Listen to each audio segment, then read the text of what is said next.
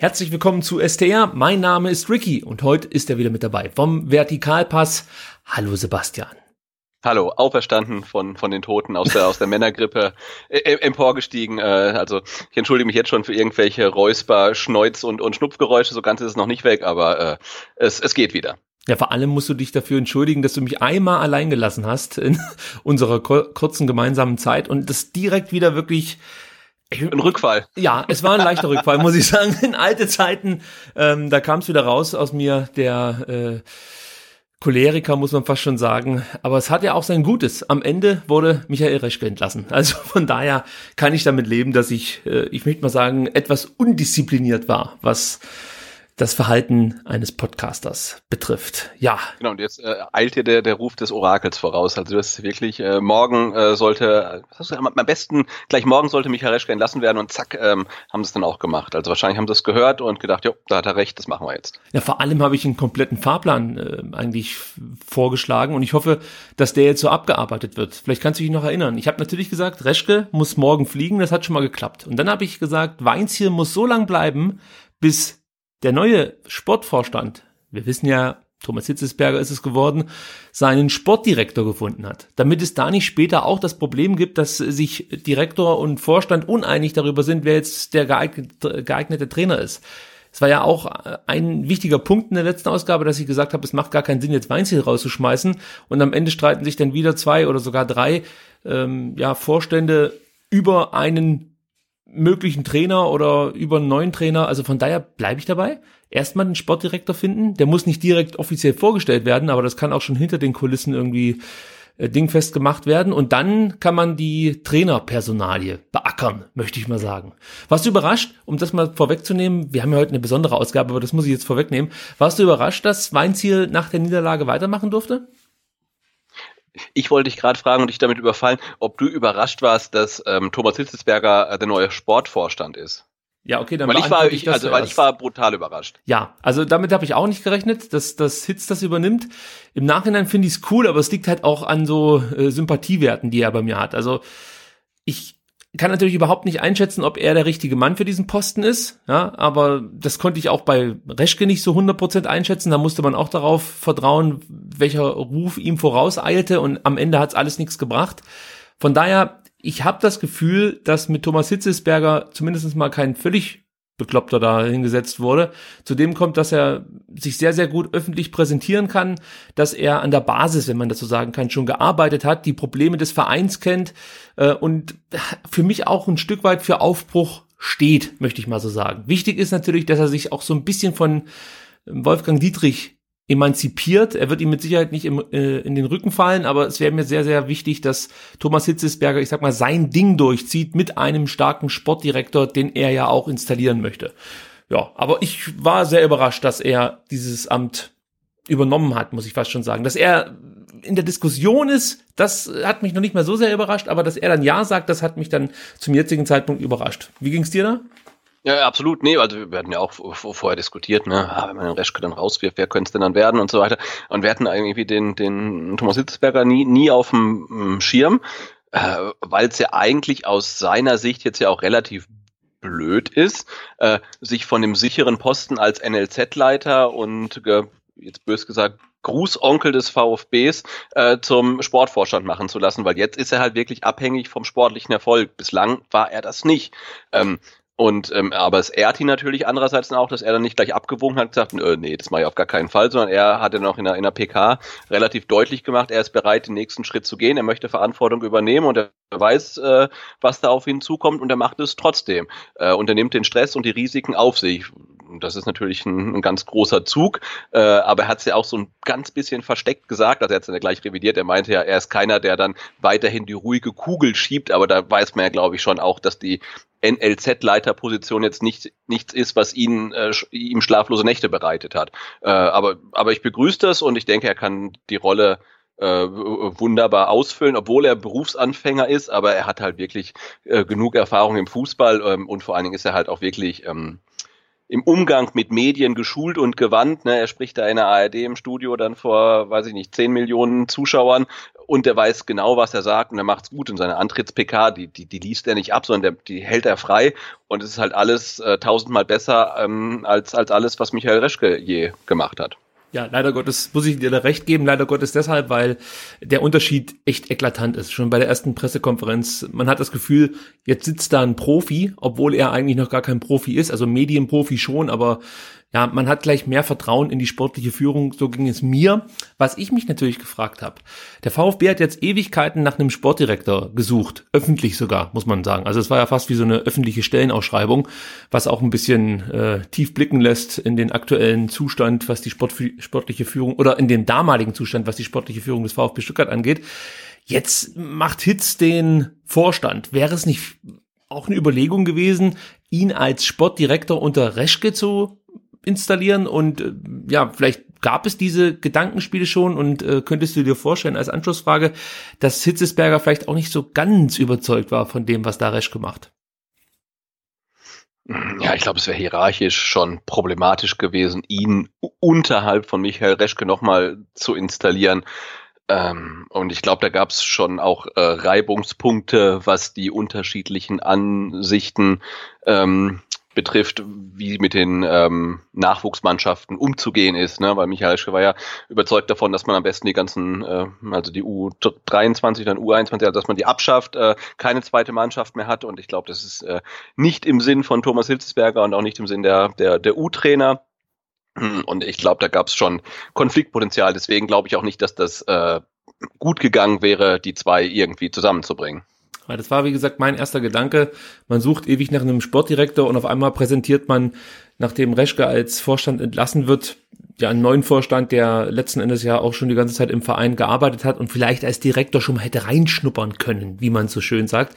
Aber ich sehe es auch so wie du. Ich glaube, dass Thomas Hitzesberger und Michael Reschke unterschiedliche Ansichten hatten und ja, jetzt nach der Entlassung von Reschke kommen ja auch immer mehr Details raus, die man sich im Vorfeld eigentlich schon gedacht hat, dass Reschke sich viel zu sehr in die äh, tägliche Arbeit des Trainers eingemischt hat. Und ich kann mir vorstellen, dass das nicht nur die Abteilung der Profis betraf, sondern vielleicht dann auch der Jugendarbeit. Und ähm, ja, vielleicht gab es da schon Differenzen, die es letzten Endes verhindert haben, dass Reschke und Hitzesberger zueinander gefunden hätten. Aber es wäre aus meiner Sicht die perfekte Lösung gewesen, weil Hitze hätte, Hitze sage ich schon, Hitze hätte das ganze Thema Öffentlichkeitsarbeit so ein bisschen unter seine Fittiche nehmen können. Und wie gesagt, hätte vielleicht von Reschkes Erfahrungsschatz und Kontakten profitieren können.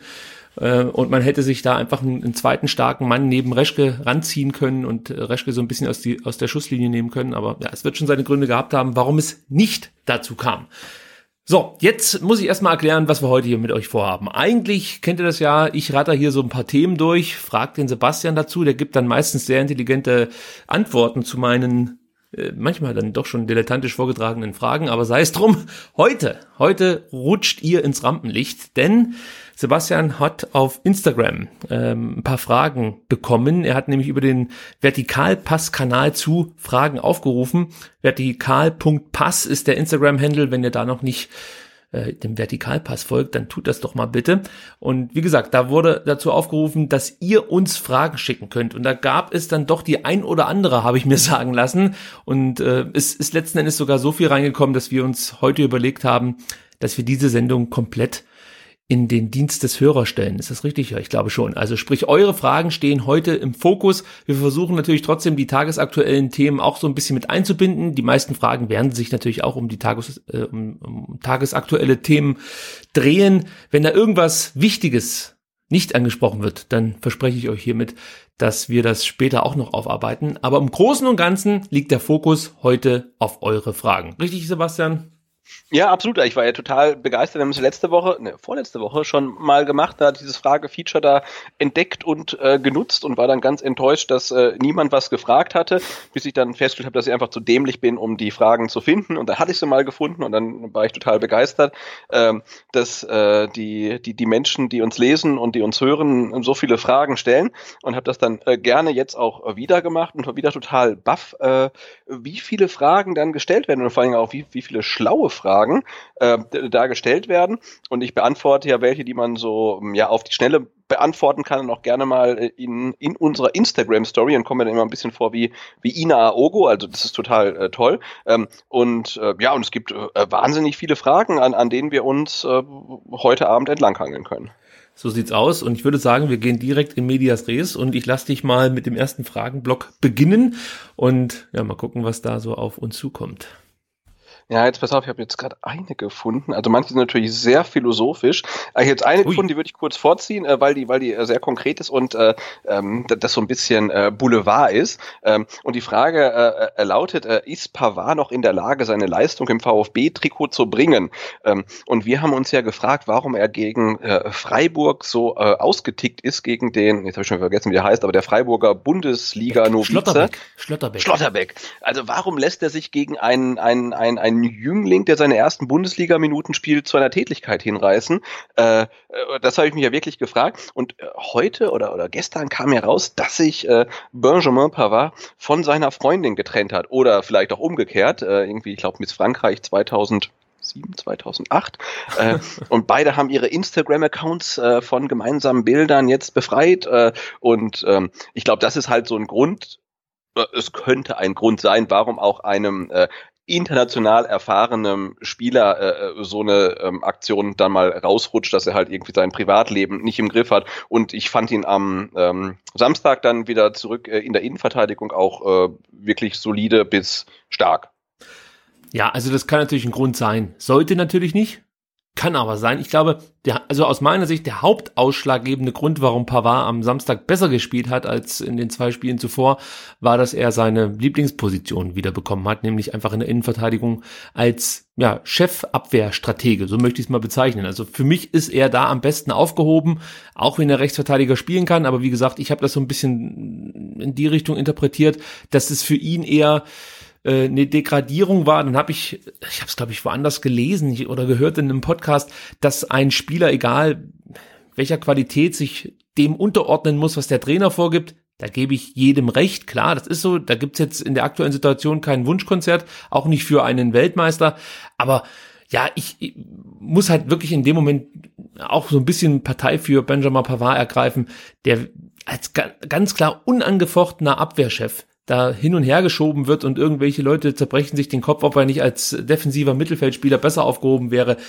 Ich weiß nicht, ob das so der richtige Ansatz war. Ich glaube wirklich, dass Pavard in der Innenverteidigung als in Anführungsstrichen Chef äh, am besten aufgehoben ist. Aber klar, so ein privater Umstand kann auch dazu führen, dass einem mal eine Sicherung durchbrennt.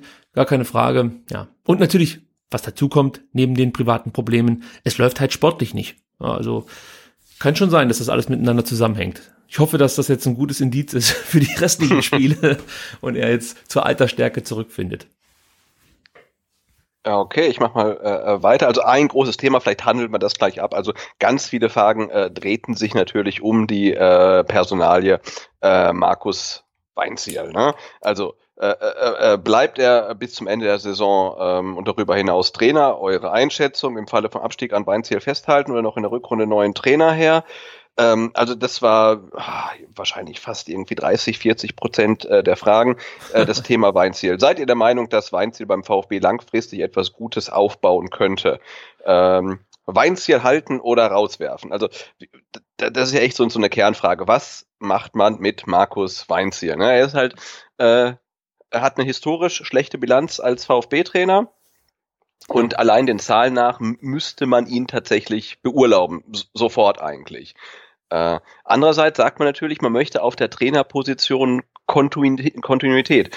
Äh, was dann für mich nicht ganz zusammenpasst, ist, äh, dass der Markus Weinziel offensichtlich nur einen Vertrag für die erste Liga hat. Das ist richtig. Ähm, und das ist halt so ein bisschen mein Problem. Und ich wenn man diese, diese Kontinuität wirklich leben will und sagt, hey, der Weinziel ist es. Und das ist genau der Trainer für den VfB, mit dem wir durch dick und dünn gehen und mit dem wir die ganzen Mechanismen der, der, des Bundesliga-Geschäfts ignorieren, dann müsste man ja tatsächlich in dieser Woche äh, sagen, äh, wir haben die Klausel gestrichen, der Vertrag gilt auch für die zweite Liga und wir gehen mit Markus Weinziel wohin auch immer und er ist garantiert auch im Abstiegsfall noch unser Trainer. Aber sobald, solange das nicht der Fall ist und sein Vertrag nur für die erste Liga gilt, ähm, ist dieses Argument der Kontinuität ja ein bisschen ähm, fadenscheinig. Ist jetzt meine Meinung. Ja, also die erste Frage, die ich für mich erstmal beantworten müsste, und ich habe ad hoc keine Antwort darauf, ist, ob Markus Weinziel auch bereit ist, äh, selbst wenn der VfB in der Liga bleibt, hier beim VfB zu bleiben. Weil es wirkt ja unter Reschke schon auch so ein Stück weit äh, merkwürdig, das Verhältnis zwischen Weinziel und dem kompletten Verein. Jetzt haben wir auch letzte Woche erfahren, dass Reschke und Weinziel offensichtlich gar nicht mehr miteinander konnten und dass sich immer mehr aufgebaut hat, so die Animositäten, wenn man das so sagen kann. Und äh, Weinziel fast schon ja, befreit wirkte bei seiner ersten Pressekonferenz nach der Reschke-Entlassung. Jetzt könnte sich da natürlich wieder was wandeln.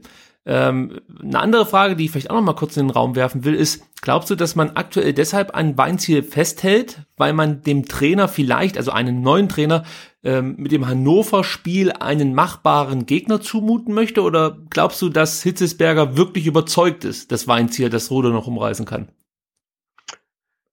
Ich glaube zum einen, dass Thomas Hitzesberger an, an Markus Weinzier glaubt und ähm, man hat ja auch gesehen, also jetzt gegen, gegen Leipzig, ich würde es mal den, den Hitz-Effekt nennen, äh, äh, es ist ja wohl wirklich so, dass, dass eine andere Stimmung herrscht. Ne? Ich, und ich kann mir das auch vorstellen. Und das, das spricht ja auch für Thomas Hitzesberger, dass äh, eine Personaländerung auf der Position des Sportvorstands konkrete Auswirkungen auf das Team hat. Ähm, und ich kann mir das wirklich vorstellen, weil wenn man liest, ähm, okay, es war jetzt ähm, in der Zeitung mit den vier großen Buchstaben, ähm, dass äh, Michael Reschke gerne äh, Ansprachen in der Kabine gehalten hat, wo sich die Spieler dann abgewendet haben. Das kann ich mir leider sehr, relativ gut vorstellen. Und ich kann mir nicht vorstellen, dass es bei Thomas Hitzesberger auch so ist. Also ich kann mir vorstellen, dass sie äh, sich jetzt freuen, wenn der Sportvorstand in die Kabine kommt. Und der Auftritt gegen Leipzig hat ja gezeigt, irgendwas hat sich verändert. Es war jetzt hat sich im Resultat noch nicht hintergeschlagen, aber es hat sich ähm, äh, etwas verändert. Und ich glaube, dass ähm, Thomas Hitzesberger wirklich davon überzeugt ist, dass mit Markus Weinziel noch was geht. Äh, allerdings wäre es natürlich in seiner Position als Sportvorstand auch fahrlässig, nicht parallel schon nach seinem Nachfolger zu suchen, muss man also sagen. Eigentlich ja. seit seinem ersten Tag als Sportvorstand muss er gucken, äh, was ist denn, wenn wir jetzt in, in Bremen 0 zu 4 verlieren? Was ist, wenn wir gegen Hannover verlieren? Dann, dann muss er ja handeln.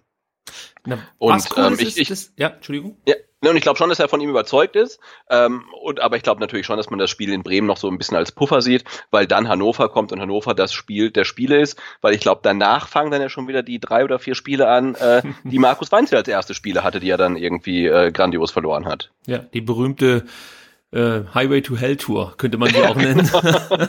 ähm, ja, also es, das, das ist für mich momentan echt ein großes Problem, dass ich noch nicht so richtig schlau, schlau aus der aktuellen Gemengelage bin oder geworden bin, so muss ich sagen. Unter Reschke hatte ich das Gefühl, dass er äh, Entscheidungen dann oft auch sehr impulsiv trifft, ja, also nicht jetzt nur was den Trainerposten angeht, sondern vielleicht auch den einen oder anderen Transfer. Das ist so mein Eindruck, den ich mitnehme aus, die, aus dieser Reschke-Zeit. Und jetzt bei Hitzesberger glaube ich schon, dass er, wie du sagst, sich anschaut, was gäbe es für Alternativen, was macht Sinn, in welchem Moment vor allem. Also was er jetzt getan hat, ich habe es ja vorhin schon gesagt, finde ich eigentlich gar nicht schlecht, dass er sagt, ich möchte jetzt erstmal gucken, wie arbeiten die miteinander, Spieler, Trainer, was entwickelt sich da, was man auch mal erwähnen muss, äh, es wurde ja oft kritisiert, auch von mir, dass Michael Reschke Ansprachen in der Kabine hält. Das ist wohl gar nicht so unüblich ja, bei Bundesliga-Vereinen. Wusste ich auch nicht. Also das heißt jetzt nicht, dass bei jedem Bundesliga-Verein in der Halbzeitpause der Sportvorstand, Direktor oder wer auch immer neben dem Trainer noch das ein oder andere taktische äh, zu verzapfen hat. Nee, aber es ist wohl wirklich so, dass in besonderen Situationen Sportvorstände oder Direktoren einfach auch mal das Wort ergreifen in der Kabine. Äh, und da kann es natürlich schon sein, dass Hitzesberger mit seiner Art den einen oder anderen Spieler nochmal erreichen kann, vor allen Dingen besser erreichen kann, als das vielleicht Michael Reschke geschafft hat, weil die Spieler natürlich auch die Interviews von ihm gesehen haben, die Lügendebatten im Fernsehen verfolgt haben und da leidet natürlich auch so ein Stück weit der Respekt, muss man einfach so sagen. Und natürlich wenden sich dann vielleicht auch Spieler ab, wenn irgendwelche Absprachen nicht eingehalten werden oder äh, von mir aus, wenn sie mitbekommen, dass das Reschke über Verträge der Spieler spricht, sagt, es gibt ja keine Ausstiegsklauseln, später stellt sich raus, der hat doch eine Ausstiegsklausel. Das sind schon so Vertrauenspunkte, die dazu führen können, wenn die, wenn die, ja, ich sag mal, äh, brechen, dass du als Spieler dann von dem Typen, der da vorne jetzt gerade was predigen möchte, nichts mehr wissen willst. So. Ähm, Im Großen und Ganzen sehe ich es jetzt eigentlich schon so auch wie Hitzesberger, gibt dem Weinziel nochmal das Spiel gegen Bremen. Ja, das sind auch jetzt keine Punkte, mit denen man so richtig planen kann.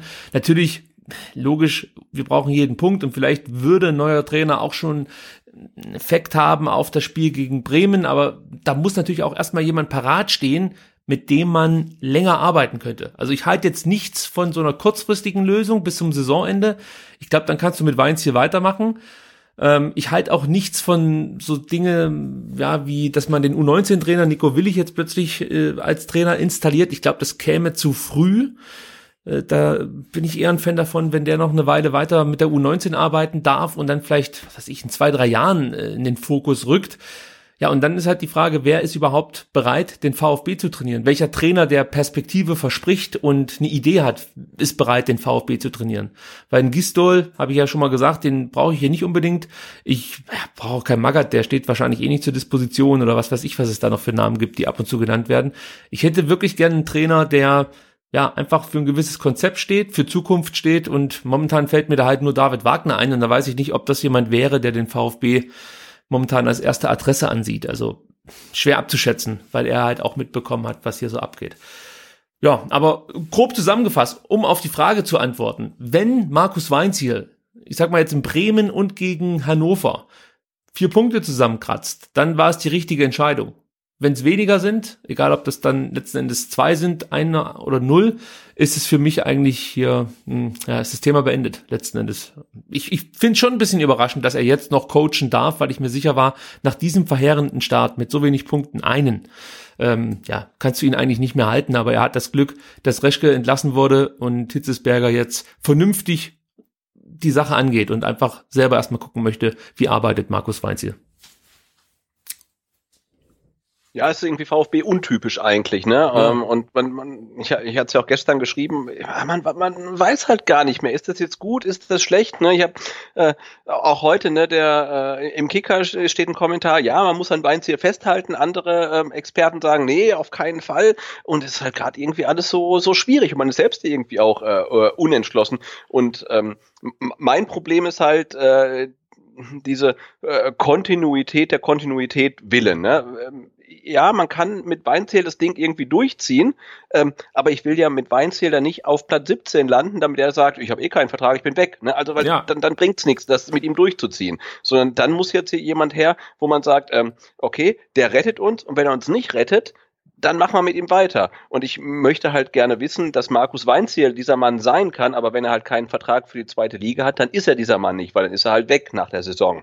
Was mal schön, ja. Aus eigenen Beweggründen oder weil der VfB dann sagt, äh, nee, der hat uns irgendwie jetzt in die zweite Liga gebracht, den brauchen wir nicht mehr. Und dann bringt's halt nichts, an ihm festzuhalten, weil dann muss man jetzt wirklich jede Sekunde nutzen und sagen, okay, jetzt kommt jemand anders und der, der schafft's vielleicht oder vielleicht auch nicht. Äh, das ist gerade irgendwie äh, so das, das große Problem für mich. Was um einen schön wäre, wäre äh, vielleicht mal die Frage in Richtung Markus Weinz hier bei einer Pressekonferenz, ob er sich vorstellen könnte, bei einem Abstieg weiter für den VfB zu arbeiten. Er wird sich natürlich da versuchen, so ein bisschen rauszuwinden. Und wir haben ja jetzt auch wieder bei der Pressekonferenz am Dienstag, als Hitzesberger als neuer Vorstand vorgestellt wurde, gemerkt, dass die Stuttgarter Presse, also wirklich, manchmal ist eine Schülerzeitung äh, talentierter als der ein oder andere Journalist, der da rumsitzt. Ich muss es wirklich so sagen. Also jetzt, jetzt schweife ich dann doch ab, aber Sebastian, keine Sorge, ich halte mich zurück. Aber ich muss das hier ansprechen.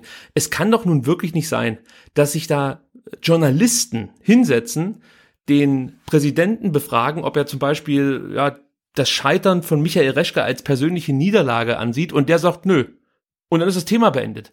Also allein, dass man schon eine geschlossene Frage stellt, ist ja schon der erste Fehler. Ich glaube, das lernt man wahrscheinlich im ersten Semester äh, im Journalismusstudium, äh, dass man eben keine geschlossenen Fragen stellen sollte.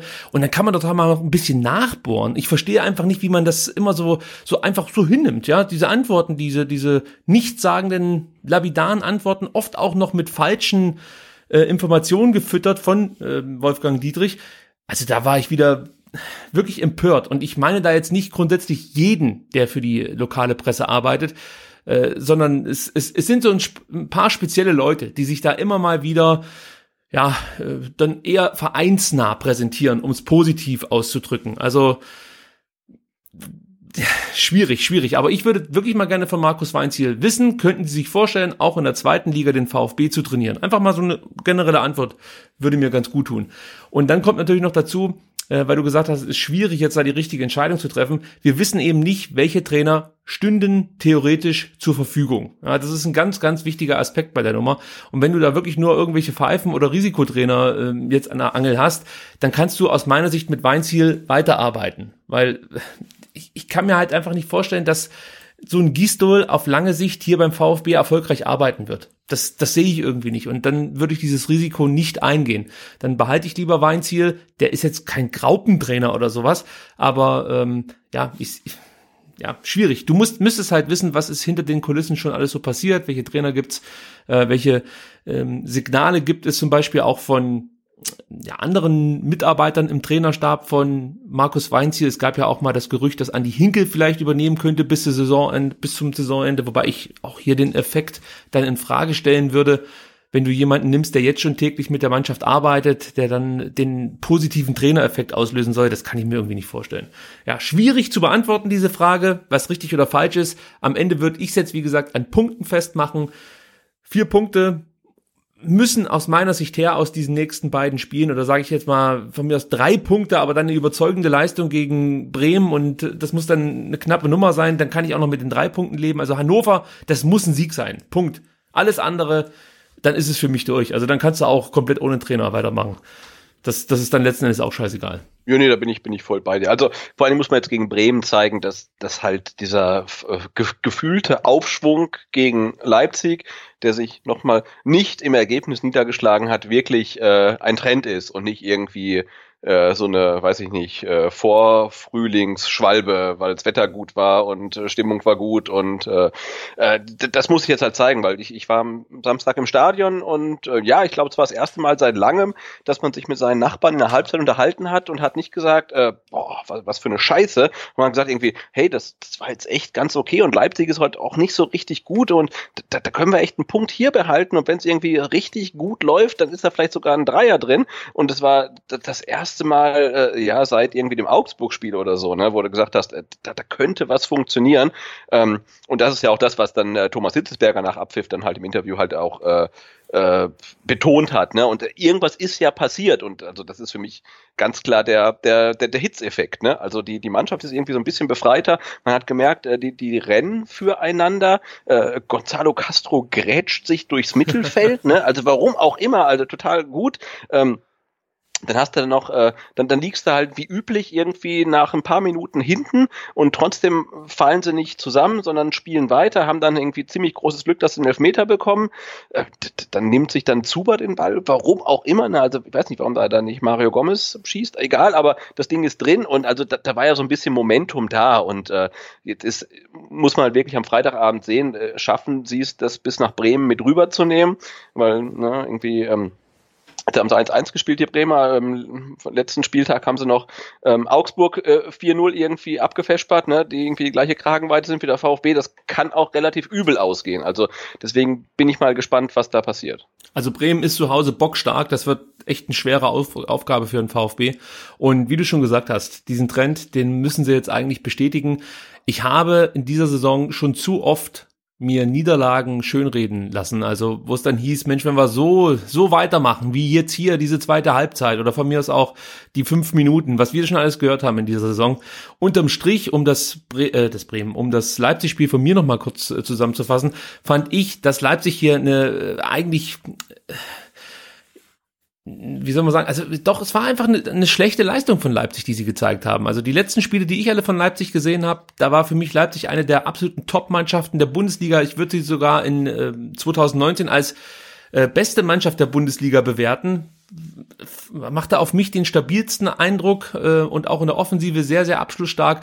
Also die haben mich wirklich überzeugt 2019 und ich war fast schon überrascht, wie sie dann in Stuttgart aufgetreten sind. Und Rangnick hat ja auch so ein bisschen das Thema angesprochen, dass der ein oder andere vielleicht dachte, Mensch, da da flügen wir hier einfach mal den Acker um in Stuttgart. Äh, das, das geht schon relativ leicht. Die äh, wehren sich ja eh fast nur äh, gar nicht mehr. Und dann gab es doch eben die Gegenwehr, die vielleicht unerwartet war. Äh, aber dennoch haben sie am Ende 3-1 gewonnen und aus meiner Sicht auch verdient gewonnen. Also wenn ich das 1 zu 0 oder aus unserer Sicht das 0 zu 1 nochmal herannehmen kann hier, also da haben wir mal wieder einen Einwurf des Gegners, der äh, einen Mitspieler an unserer Grundlinie findet. Ja, das haben wir gegen München mehrfach erlebt und auch gegen andere Mannschaften schon. Das ist halt dilettantisch verteidigt und das geht dann auch weiter. Also diese Fehlerkette, die setzt sich fort, dann heißt es immer, es fehlen ein paar Zentimeter, aber letzten Endes ist das einfach ein sehr, sehr schwaches Defensivverhalten, das zu so einem frühen 0 zu 1 führt. Dann kriegst du da einen Elfmeter geschenkt, ist okay, nehme ich. Die Mannschaft hat sich auch gesteigert, gar keine Frage. Spätestens gegen Ende der ersten Halbzeit hat sie sich das 1 zu 1 aus meiner Sicht auch absolut verdient und hat dann halt einfach weiter gefeitet. Damit hatte Leipzig so ein bisschen Probleme.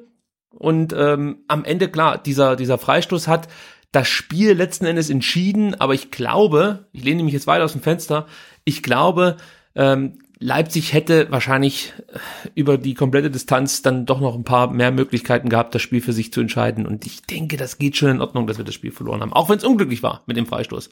Aber so ist es dann letzten Endes mal. Hm, ja.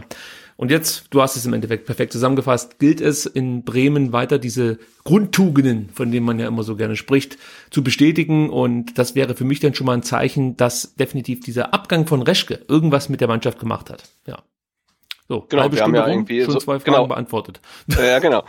Äh, nee, wir haben ja, ich weiß gar nicht, äh, das äh, Abendspiel in Bremen irgendwie auch ganz schlechte Erinnerung. Und ich weiß gar nicht, war das in der Abstiegssaison? War das dann das erste Spiel nach dem legendären Mallorca-Trainingslager? Ja, exakt. Okay. Montagabend, ne? Äh, und dann fährst du nach Bremen und denkst irgendwie jetzt äh, die, die Wende. Und äh, ja, und dann verlierst du da halt äh, so. Und ich hoffe, dass es am Freitag ganz anders ausgeht. Und das kann meinetwegen auch ein ganz äh, dreckiges dreckiges 0-0 geben oder so, ähm, aber äh, also ich hätte den Tipp an Markus Weinzi, dass er die ganze Woche über die äh, eigenen Spieler einfach, ja, einfach Mitspieler an die Hand schießen lässt. Ja, wir haben ja gesehen, dass das durchaus ähm, den gewünschten Erfolg nach sich ziehen könnte. Sprich, vielleicht kriegen wir den ein oder anderen Elfmeter in Bremen, den ich natürlich dann, auch wenn er unberechtigt wäre, gerne entgegennehme. Ja, mal gucken, wie es dann letzten Endes ausgeht. Sebastian, haben wir noch Fragen? Ja, ja, ja schon, viele, also, viele Fragen, viele Fragen. ähm, eine Frage, die, die, die mehrfach in unterschiedlichen Formulierungen gestellt wurde, ähm, ich lese es mal exemplarisch, ähm, eine vor, ähm, Gente raus aus der Stammelf, richtige Entscheidung. Ich habe heute Morgen oder ich habe heute Mittag auf dem Weg nach Hause den Rasenfunk gehört und äh, der Max sagte, dass äh, Christian Gentner zum ersten Mal seit, oh, da habe ich vergessen, 2000 Zwölf. Zwölf? Letzte Mal Saison 2011, 2012, dass er komplett draußen saß, obwohl er Fit, äh, ein ganzes Spiel komplett ja. draußen saß, äh, ob das die richtige Entscheidung ist. Ich hätte jetzt vor dem Spiel gesagt, äh, Castro für Gentner, ja, das ist halt irgendwie, weiß ich nicht, ein Wechsel gleich gegen gleich, äh, kannst du dir auch schenken. Ähm, aber da ja äh, äh, Castro wirklich richtig gut gespielt hat, ähm, hat, hat niemand äh, Christian äh, Gentner vermisst. War jetzt so mein Eindruck. Ja, vermisst habe ich ihn auch nicht, das äh, stimmt schon. Aber es war jetzt auch nicht so, dass ich dachte, Mensch, das ist ja äh, eine super Weiterentwicklung, dass jetzt Castro da spielt. Also im Endeffekt ja, gibt sich nicht so viel. Castro hat kein schlechtes Spiel gezeigt, hat sich voll reingehangen. Äh, das macht Christian Genten eigentlich ja auch immer. Also das kann man ihm definitiv jetzt nicht in Abrede stellen, dass er sich nicht voll reinhängen würde. Aber ich fand es vielleicht auch als Zeichen gar nicht mal so schlecht. Ja, dass da gewisse Strukturen vielleicht aufgebrochen werden, dass sich keiner mehr sicher sein kann. Äh, vielleicht ist das ein gutes Zeichen, so allgemein nochmal an die Mannschaft. Ich, ich mache vor nichts halt. Wenn ihr eure Leistung nicht bringt oder wenn ihr oder wenn andere besser sind, so kann man es ja auch ausdrücken, dann spielen die auch. Er hat ja, glaube ich, zu Beginn seiner Amtszeit hier beim VfB immer wieder betont, dass ähm, ja, letzten Endes die Leistung entscheidet, wer spielt. Und es wurde ihm auch ein bisschen um die Ohren gehauen von dem ein oder anderen Fan, also von mir. Ähm, und jetzt, jetzt hat er das mal gemacht vielleicht und hat sich den Trainingseindruck geholt, äh, Castro aufgestellt der hat es dann nicht schlechter gemacht, als es Gentner gemacht hat. Vielleicht sogar ein bisschen besser, als Gentner das zuletzt gezeigt hat. Und von daher kann ich damit leben. Aber ich habe es hier schon ein paar Mal in dem Podcast gesagt, so oft ich Christian Gentner auch kritisiere, bin ich weiterhin der Meinung, egal ob mit oder ohne Gentner, der VfB würde aktuell nicht viel besser dastehen. Das sollte man berücksichtigen, wenn man sich hier immer wieder auf einen Spieler so einschießt. Ja. Nee, keine Frage, aber ich finde es halt gut, weil ich glaube, äh, Markus Weinzel hat ja wirklich äh, bei seiner aller, allerersten PK wurde er auf Christian Gende angesprochen und hat gesagt, das ist der Kapitän, der, der muss spielen. Ne? Und das ja. ist halt, äh, steht halt im, im, im krassen Kontrast zu einem Leistungsprinzip. Und jetzt äh, hat zeigt Weinzel auch so eine gewisse Lernkurve und äh, zeigt erneut, dass er halt vor großen Namen ähm, keinen kein Respekt hat, ne? weil Holger Bartstuber ist jetzt halt ja wirklich Bankdrücker und äh, jetzt ist auch äh, Gentner auf der Bank und es spricht jetzt wenig dafür, dass er gegen Bremen auf einmal ähm, wieder spielt. Und das zeigt ja schon, dass er jetzt wirklich dieses propagierte Leistungssystem auch durchzieht und nicht sagt, ja, manche müssen halt spielen. Und natürlich muss Christian Gentner spielen, wenn er halt der, der Beste auf der Position ist. Ähm, aber wenn er es nicht ist, dann, dann, muss er halt auch nicht spielen. Und es ist erfrischend zu sehen, dass man jetzt einen Trainer hat, äh, der das auch dann durchzieht. Ja, also ich sehe es genauso, ja. Also das kann man jetzt vor allem in den letzten Spielen dieser Saison auch gerne weiter so durchziehen. Auch wenn die Spieler wichtig erscheinen. Im Prinzip gebe ich aber Markus Weins hier recht, denn Kapitän sollte schon spielen. Ja, also das ist schon, glaube ich, wichtig, dass der, der, äh, sag ich mal, in der Kabine der Wortführer ist unter den Spielern, dass der letzten Endes auch auf dem Platz dein verlängerter Arm ist. Das ist der Idealfall. Aber du kannst natürlich nicht an den Spieler festhalten, wenn du der Meinung bist, ein anderer würde der Mannschaft jetzt eher helfen. Und ähm, ja, mit Sicherheit war das, wie gesagt, auch so ein kleiner Impuls, den Weinz den Spielern mitgeben wollte mit dieser Änderung. Ja, also von daher kann ich damit leben, ähm, um ja, an, am Ende wird abgerechnet, heißt es ja immer so schön, um hier meine Floskel unterzubringen. Genau, wo, wo, wobei ich auch Mario Gomez dann als Kapitän gar nicht schlecht fand, weil ich hatte mich dann nach dem äh, Freistoß, der zum 1 zu 2 führte, dann, dann wirklich ähm, gewundert, ob jetzt da irgendwie eine Reaktion folgt von der Mannschaft. Und tatsächlich hat dann äh, äh Gomez vor dem ähm, Wiederanstoß zum Spiel äh, dann den Zweier relativ rund laufen lassen. Also der stand halt vor ihm, hat sich vor ihm ja. aufgebaut und hat ihm mal wirklich erzählt, dass das halt ein kompletter Scheiß war, was er da gepfiffen hat. Und ähm, das ist halt auch das, was man dann fordern muss, ne? Also, dass sich dann Kapitän nach so einem Freistoß, der nun wirklich äh, auch nach der x-ten Zeitlupe wirklich fragwürdig war, äh, dann, dann, dann hinstellt und äh, dann den, den Schiedsrichter mal maßregelt. Und das hat äh, Gomez dann äh, tatsächlich ähm, gemacht. Und, und da brauchen wir mehr von. Ne? Wir müssen halt wirklich den, äh, ja, die Mannschaft hat den Abstiegskampf ähm, angenommen, aber wir müssen halt wirklich dann Abstiegskampf so spielen, wie es äh, Darmstadt gemacht hat oder so. Ne? Also zum Beispiel ähm, der, der Alex Esswein macht das, ne? Der ja, rennt und rennt ja. und rennt, sobald er berührt wird, lässt er sich fallen oder fällt und äh, wenn es dann keinen Freistoß gibt, dann ähm, beschimpft er den Schiedsrichter. Und das ist ja so genau die, die Galligkeit, die du jetzt brauchst in der Situation. Anders geht's ja gar nicht mehr. Und das fand ich auch ja, äh, po positiv, dass äh, Mario Gomez das Kapitänsamt dann so ausgelegt hat und dass wir jetzt so ein paar Spieler haben, die das dann auch äh, so durchziehen. Ja, das wird ganz wichtig sein, vor allem dann in den Spielen gegen Hannover und gegen Nürnberg. Äh, da brauchen wir, denke ich mal, viel Galligkeit, um es mit den Worten nochmal zu bestätigen. Äh, ich denke auch, dass das die beiden Spiele sein werden, ähm, die letzten Endes darüber entscheiden, ob wir in der Liga bleiben oder ob wir ja ja, direkt runtergehen, keine Frage. Ja, also, wo, wobei ich denke, Augsburg ist halt auch nicht so wirklich gefestigt. Ne? Also die sind ja äh, äh, sehr abhängig vom Finn Bogerson, der dann irgendwie ausfällt oder nicht immer spielen kann und die jetzt auch irgendwie, glaube ich, drei Niederlagen in Folge bekommen haben. Also die sind noch nicht ganz weg. Ne? Also so eine gewisse Resthoffnung ähm, auf dem Platz 15 gibt's, wenn wir irgendwann mal anfangen, Punkte zu holen, was ja derzeit nicht der Fall ist. Ja, ich bin gespannt, äh, ob das, ob das so bleibt, weil ich habe immer das Gefühl bei Augsburg, dass die näher dran sind, den Bock nochmal umzustoßen, ja, um hier nochmal das Phrasenschwein zu bedienen. Weißt du, wie ich meine? Also da habe ich eher das Gefühl, dass, dass das die Mannschaft ist, die vielleicht den Turnaround schaffen kann. Und beim VfB, äh, da wirkt alles total fragil. Also am Ende wurde bislang noch nicht mal was umgestoßen. Ja, wir haben jetzt nicht ganz so schlecht gegen Leipzig verloren. Das, das ist im Endeffekt das Erfolgserlebnis, das wir jetzt hatten in der, in der Rückrunde bislang. Und ansonsten ist da nicht viel. Und bei Augsburg habe ich schon das Gefühl, dass da vielleicht noch mal was gehen könnte, dass die sich noch weiterentwickeln könnten und äh, vielleicht dann auch einen kleinen Lauf starten könnten. Und wenn das passiert und der VfB nicht regelmäßig punktet, vor allen Dingen mit dem Hintergrund, dass wir drei absolute Hammerspiele haben. Äh, du hast es ja schon angesprochen, gegen Dortmund, Hoffenheim und Frankfurt.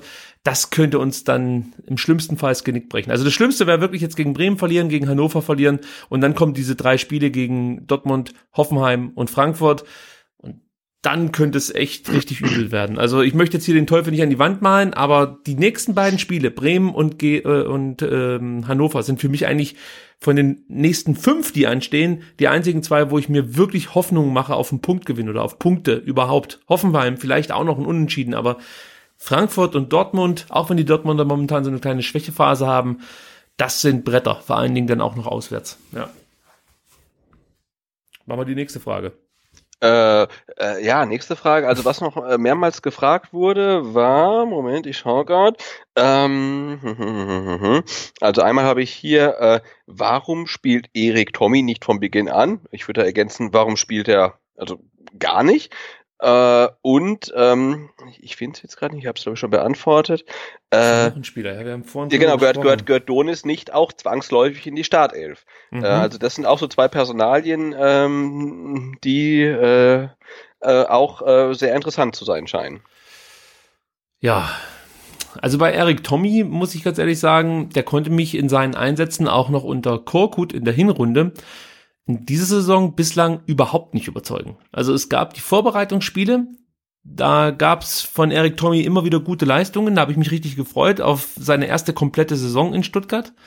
Und dann hat er sich eigentlich dem Niveau der Mannschaft angepasst, ja, so muss man es letzten Endes sagen, und konnte eigentlich überhaupt keine Akzente mehr setzen. Wobei ich jetzt sagen muss, äh, in der Hinrunde war es letzten Endes egal, wer da gespielt hat. Die waren, ein, äh, also die waren eigentlich alle schlecht. Auch wenn Tommy draußen saß und durch jemand anderes ersetzt wurde, der war jetzt auch nicht viel besser als er.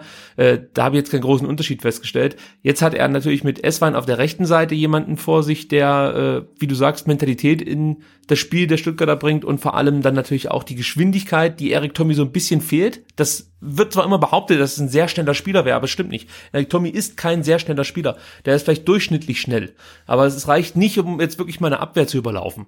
Also er muss viel mit ähm, Durchsetzungsvermögen machen, Dribblings, die er auch nicht so regelmäßig gewinnt, muss man ganz ehrlich sagen. Ähm, die Flanken müssen sitzen, da braucht er einen guten Abnehmer. Also bei Tommy müssen viele Dinge auch passen, so wie es eben in der Rückrunde war, damit er top aufspielen kann.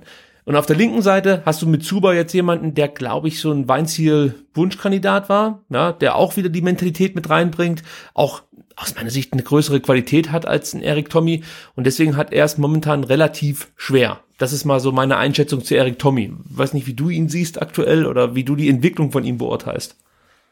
Na, ich kann nur, ähm, also da er nicht spielt oder kaum spielt, kann ich ihn ähm, schlecht beurteilen. Ich kann nur ähm, äh, einen Steven Zuber beurteilen, der, der sich ja wirklich äh, in Rekordtempo äh, dem VfB-Niveau angepasst hat. Ne? Weil er kommt von Hoffenheim, spielt er Champions League, jetzt spielt er Abstiegskampf und er ist halt äh, äh um es jetzt mal vorsichtig zu sagen, nicht der Beste. Ne? Also er hat gegen Freiburg, glaube ich, den Ausgleich ähm, verursacht. Er hat, äh, ja, er spielt halt nicht gut. Ähm, ich möchte ihm trotzdem sehr, sehr hoch anrechnen, dass er sich gegen Leipzig den Ball nimmt und den Elfmeter reinhaut. Weil eigentlich ne, mu muss da Mario Gomez das Ding machen, also als Kapitän, als Gefaulter. Äh, und, und ja, dann macht's halt einen Winterneuzugang ne, und der haut ihn rein. Also äh, da props an ihn, dass er halt äh, den, den, den Ball sich nimmt und dann auch verwandelt. Ähm, aber er spielt halt mh, wirklich nicht überzeugend. Und äh, das, jetzt, ich muss es kurz, kurz muss ich ein, ein, äh, reinkrätschen. Ja. Ähm, das, was du gerade beschrieben hast, dass er jemand ist, der dann Verantwortung übernimmt und sehr hohe Anforderungen an sich und an seine Mannschaftskollegen stellt, das ist Steven Zuber. Es gibt ein Interview, ich glaube, es war beim SWR, ähm, jetzt bei Sport im Dritten, da hat man mit ihm so versucht, einen kleinen Witz zu machen. Der Stefan Kiss hat irgendwie so einen Spruch gebracht, wo er drüber schmunzeln sollte. Und hat Zuber gesagt, ey, also ich bring's jetzt mal relativ, oder ich fasse es mal kurz zusammen, er hat mehr, mehr oder weniger gesagt, hey, ich, hier gibt's momentan überhaupt nichts zu lachen. Brauchst überhaupt nicht kommen mit deinen Späßen. äh, entweder stellst du mir eine ordentliche Frage oder hältst das Maul. Also das ist natürlich jetzt in meinen Worten ausgedrückt, aber. Ja, aber das ist ja die richtige Einstellung. Er hat genau also. das gemeint, ja. Und ich glaube, das ist mir dann fast lieber, dass ich so jemanden auf dem Platz habe, der kann vielleicht momentan auch seine Leistung nicht zu 100% abrufen. Da braucht man gar nicht drüber diskutieren. Ich habe mir von ihm mehr erhofft, muss ich ganz ehrlich sagen. Äh, aber mal gucken, was das noch so gibt in den nächsten Spielen. Ähm, aber nichtsdestotrotz ist das schon ein Typ, der im richtigen Moment da auch die Ernsthaftigkeit auf den Platz bringt, den man äh, ja in der Hinrunde von dem einen oder anderen schon so ein bisschen äh, oder ja vergeblich gesucht hat. So möchte ich es mal ausdrücken. Ja, wobei ich da sagen muss, dass halt da, da auf der anderen Seite dann für mich der, der, der Alex Esfein echt eher so dieser Spieler ist, ne? Der, der, der kriegt, der, der, der wird geschickt, der nimmt dann irgendwie den Kopf zwischen die Schultern und rennt und rennt und rennt und rennt und dann flankt er oder wird irgendwie gefault und dann beschwert er sich gestenreich. Also das ist halt eher dann so ein, so ein in Anführungszeichen Drecksack, den du halt brauchst im Abstiegskampf. Ne? Und beim, beim Steven Zuber, also ich, ich fand die Verpflichtung total gut. Ähm, Und äh, aber er, er, er bringt halt nicht noch nicht irgendwie so auf den Platz seine äh, fußballerischen Qualitäten. Also da, da wartet man halt noch so ein bisschen drauf. Ähm, ja, vielleicht kommt vielleicht noch, aber. Und bei Donis muss man halt sagen, ähm, also was mir natürlich gefällt, ist, dass er also von allen VfB-Spielern noch relativ häufig trifft. Ja, es ist natürlich immer noch zu wenig, aber immerhin äh, hat er die beste Torquote von allen äh, Spielern. Aber ach, so richtig aufdrängen, ja, tut er sich irgendwie auch nicht. Also wenn er von Beginn an spielt, ist es nicht so, dass er jetzt der herausragende Spieler ist. Natürlich, er hat zum Beispiel in München dieses Traumtor geschossen. Da habe ich aber schon im Stadion gesagt zu meinem Nebensitzer, ich würde mich viel mehr freuen, wenn er so ein Ding ähm, gegen Freiburg raushaut, weil es wahrscheinlich ja. ertragreicher ist als in München. Ja, das war ziemlich cool, das Tor, und hat auch einen kurzen Stimmungsaufschwung gebracht, weil es das 1 zu 1 war. Aber ja, äh, Donis ist für mich auch keiner, der sich jetzt bedingungslos aufdrückt und als offensichtlich äh, die Startelf oder für mich offensichtlich in die Startelf, äh, Startelf gehört. Der, der Junge hat wahnsinnig viel Talent, das merkt man auch. Äh, irgendwie hat man das Gefühl, Mensch, wenn der Knoten platzt, dann ist der fast so gut für den VfB, aber er platzt halt nicht. Und von daher ich kann damit leben, dass er auf der Bank sitzt, dass er dann reingebracht wird, um nochmal als belebendes Element, wie man ja so schön sagt, äh, Schwung in die Mannschaft bringen soll.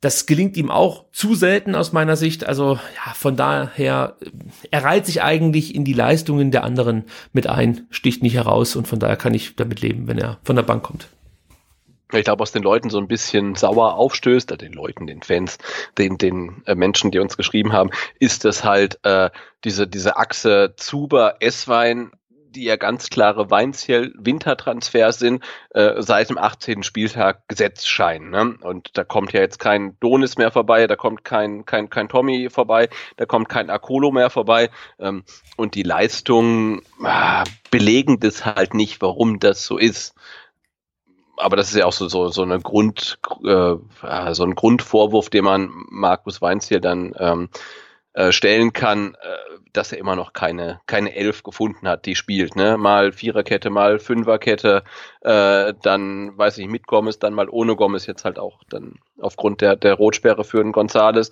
Äh, aber er hat halt nach wie vor seine Elf einfach nicht gefunden. Und das ist natürlich jetzt am, was haben wir jetzt für Spieltage? Es kommt der 23., also 22. Genau, am 22. Spieltag ja. dann äh, ja relativ spät irgendwie dann seine Elf dann zu finden. Ja, ich finde, man sollte sich wirklich nicht zu lange immer mit diesem Thema Donis beschäftigen. Also das geht mir eigentlich komplett die Saison schon auf den Sack, dass immer wieder der Name Donis genannt wird. Donis, unser Heilsbringer.